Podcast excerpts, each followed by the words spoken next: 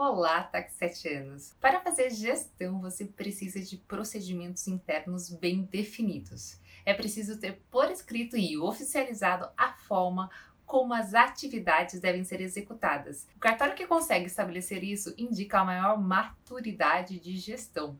Ao dispensar rotinas e procedimentos escritos, o gestor não consegue acompanhar o modo como os atos estão sendo formalizados dentro da unidade. Controles de como o ato é iniciado, quais documentos evidenciam esse status, quais são os riscos deste processo são essenciais. Já viu que esse descontrole dos processos pode gerar grandes prejuízos, inclusive eventual ação indenizatória ou responsabilização disciplinar do titular.